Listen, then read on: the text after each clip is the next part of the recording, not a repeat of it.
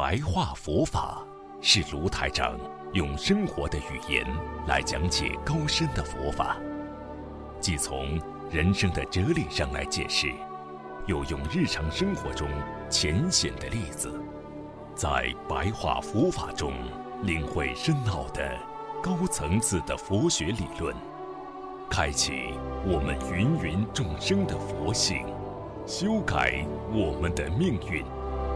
请收看卢台长的白话佛法。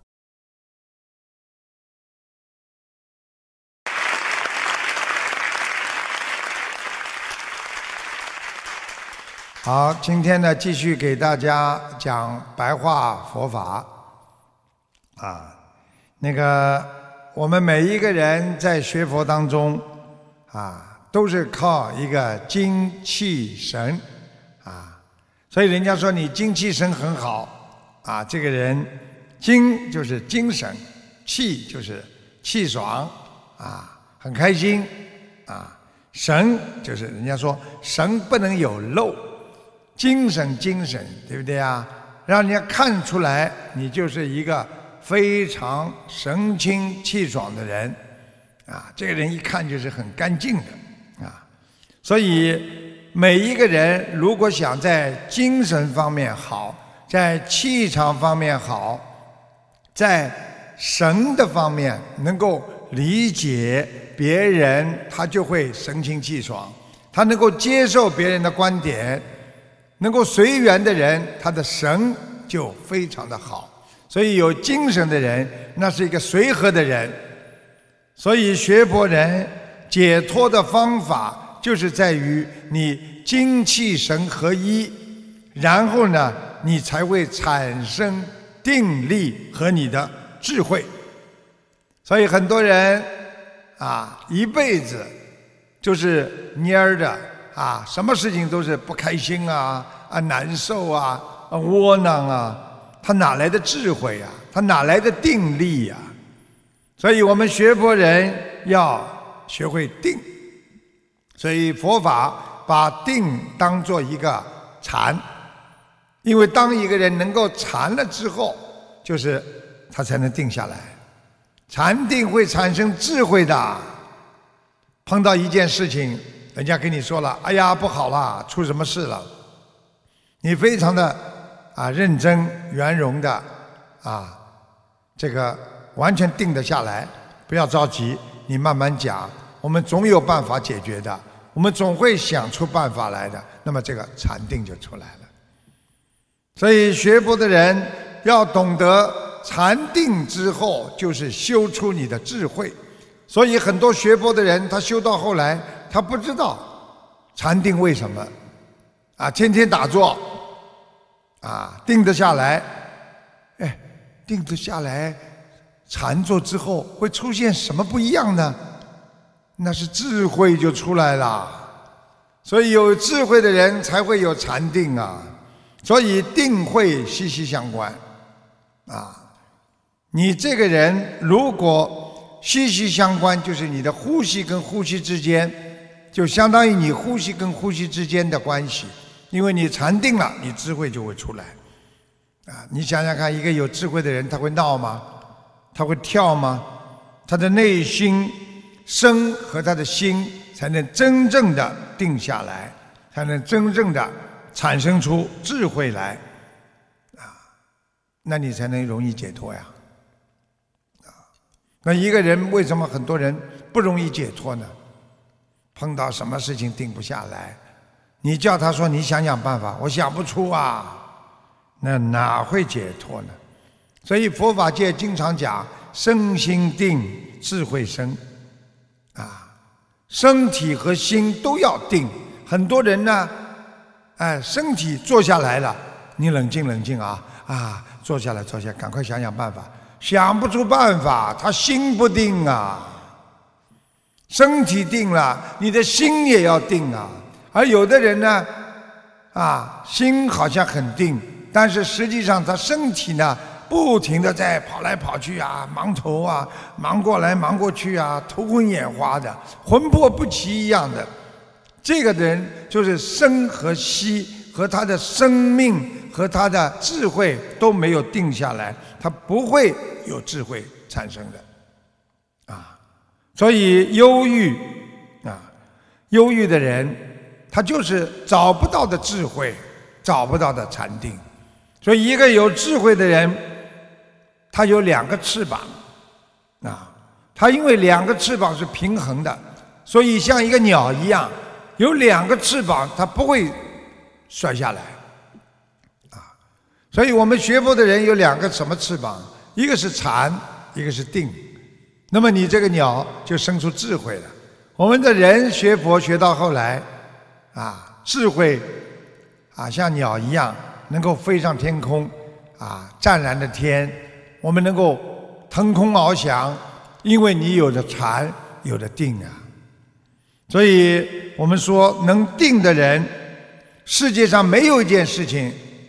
可以让你担心，可以让你难过，因为你有心，你什么事情都不怕，你的心一定能定下来。所以我们在这个世界上，很多人就是心不定啊，哎呀，杂念纷飞呀，哎呀，这件事情怎么办？那件事情怎么办？那么分不清啊，分不清，那么就产生是非了。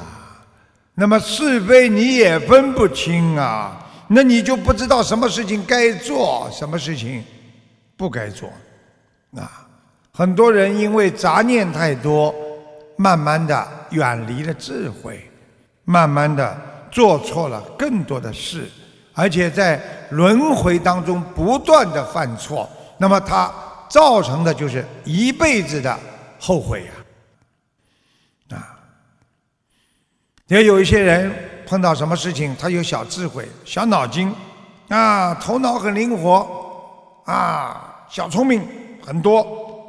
记住了，啊，小聪明容易犯罪，容易犯错，啊，大聪明那就叫智慧。所以动小脑筋就是小聪明。所以很多人师父经常讲，你不要动小脑筋。你实实在在，别人相信你；你实实在在，别人爱戴你。你以为自己动的小脑筋可以骗别人，实际上你的智商是非常的低下的。现在的人哪个笨呢？现在的人哪个人不懂？啊！你使出来很多的雕虫小技，在人间，在单位里，在跟朋友交朋友当中，别人怎么会不懂啊？所以实实在在，你就是变成大智慧，啊，否则就是一个小聪明，啊。所以很多事情，我们人总是在这个世界上想出很多事情来投机取巧。哎呀，这个我可以动点小脑筋，这个我可以想办法，这个我可以动怎么？最后呢，烦恼就跟着来了。因为任何人只要没有大智慧，他动出来的。都叫小脑筋，那么慢慢的智慧没有的话，定力没有了，啊，定力没有了，那么就走错路了，所以学人最基本的要学做人的道理，做人的道理是什么？就是要有智慧和定力，你才能过正常人的生活。一个有智慧的人跟人家说实话，别人会把你当人看；一个有圣人般的智慧的人，别人会把你当圣人看。整天动着人间的小脑筋，出着鬼点子，别人把你当一个小人看，别人把你当一个鬼看。所以很多人为什么一辈子不能成功？因为他把别人都当成小人，把别人都。认为可以欺骗，可以隐瞒，那么最后一失足，才能成千古恨。啊，所以你想平稳的过上你的一生，师父经常跟你们讲，小事情要把它当成大事情来做，啊，大事情要把它变得更认真的去做。每一个人，你都不要看别人，啊，看到别人好像哎呀不会知道啦，啊不容易知道啦，别人都非常非常的有智慧的，你这样你才会拥有智慧。就像下象棋一样，你找一个人跟你对垒，对不对呀？你觉得这个人水平很低的、很快的，你轻敌被人家将军了。如果你觉得这个人今天人家告诉你是一个非常有脑子下象棋的高手，那你可能呢啊就不一样了。所以师父跟大家讲，我们有时候。做人简单一点，反而让别人更加尊重你；吃的简单一点，你的生活会比较充实；用的简单一点，你会不贪不求啊。如果你没有定力的话，你平时的平稳的生活都很难维持啊，因为你没定力了，你这个也想要，那个也想要，你什么都想要。到最后什么都得不到，啊！所以师父跟你们讲，啊，修得好一点，靠的是智慧和禅定的种子。修心修到后来，要把种子修出来呀。所以师父经常跟弟子讲：你有没有慈悲的种子啊？你有没有智慧的种子啊？如果你这个人，一辈子都很有智慧，这个种子会继续发芽，继续光大。所以，当一个有智慧的人，他不停的生出的都是智慧；当一个愚蠢的人，他想出一个愚蠢的点子，你再叫他想一个，他生出来的还是愚蠢的点子。所以，人真正的要去掉。他自己身上的六贼，那就是眼、耳、鼻、舌、身、意，千万不要闻到好的就去想要，眼睛看到美好的东西就想去夺，耳朵喜欢听好话，舌头喜欢吃好的，啊，身体喜欢睡柔软的，等等的一切，包括你的意念去伤害别人，或者。让自己受到伤害，那这都是六贼之中的。所以这些杂念会让你修心引入你的歧途，让你的思维变成偏差。所以我们学佛人一定要克服这些偏差，每一天活在正能量当中，说好话，我们说正事。我们不打妄语，我们就好好的做自己的人，让别人能够能够来了解你，你也能够了解别人，你就能够换位思考，你就能用菩萨的智慧来解决彼此之间人间的烦恼，所以这就叫般若智慧呀。